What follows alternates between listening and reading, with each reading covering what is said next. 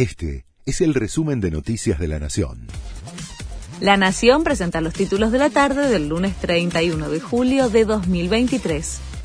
Sergio Massa confirmó que le pagará la deuda al FMI con más deuda. El ministro de Economía dijo que el vencimiento se va a afrontar a través de un acuerdo con el Banco de Desarrollo Latinoamericano y con el Banco Popular de China para acceder al segundo tramo del swap. Massa volvió a criticar a la administración macrista. Aseguró que el vínculo con el FMI es la peor herencia y que solo sirvió para financiar la salida de capitales.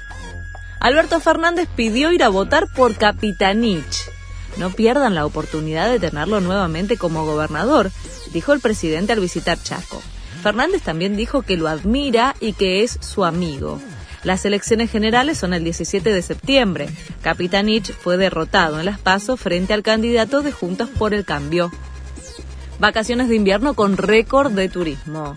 Más de 5 millones y medio de personas se movilizaron por el país durante el receso invernal.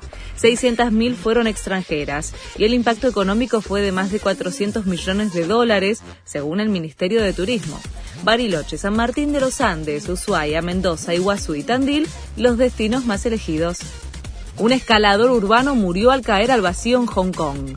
El francés de 30 años, conocido como Remy Enigma, famoso en el mundo por sus hazañas al escalar rascacielos, cayó desde el piso 68 del complejo Tregunter Tower cuando se grababa para sus redes. El influencer era fanático de los deportes extremos y solía compartir sus registros en la web. Los jugadores de Vélez exigen seguridad al club.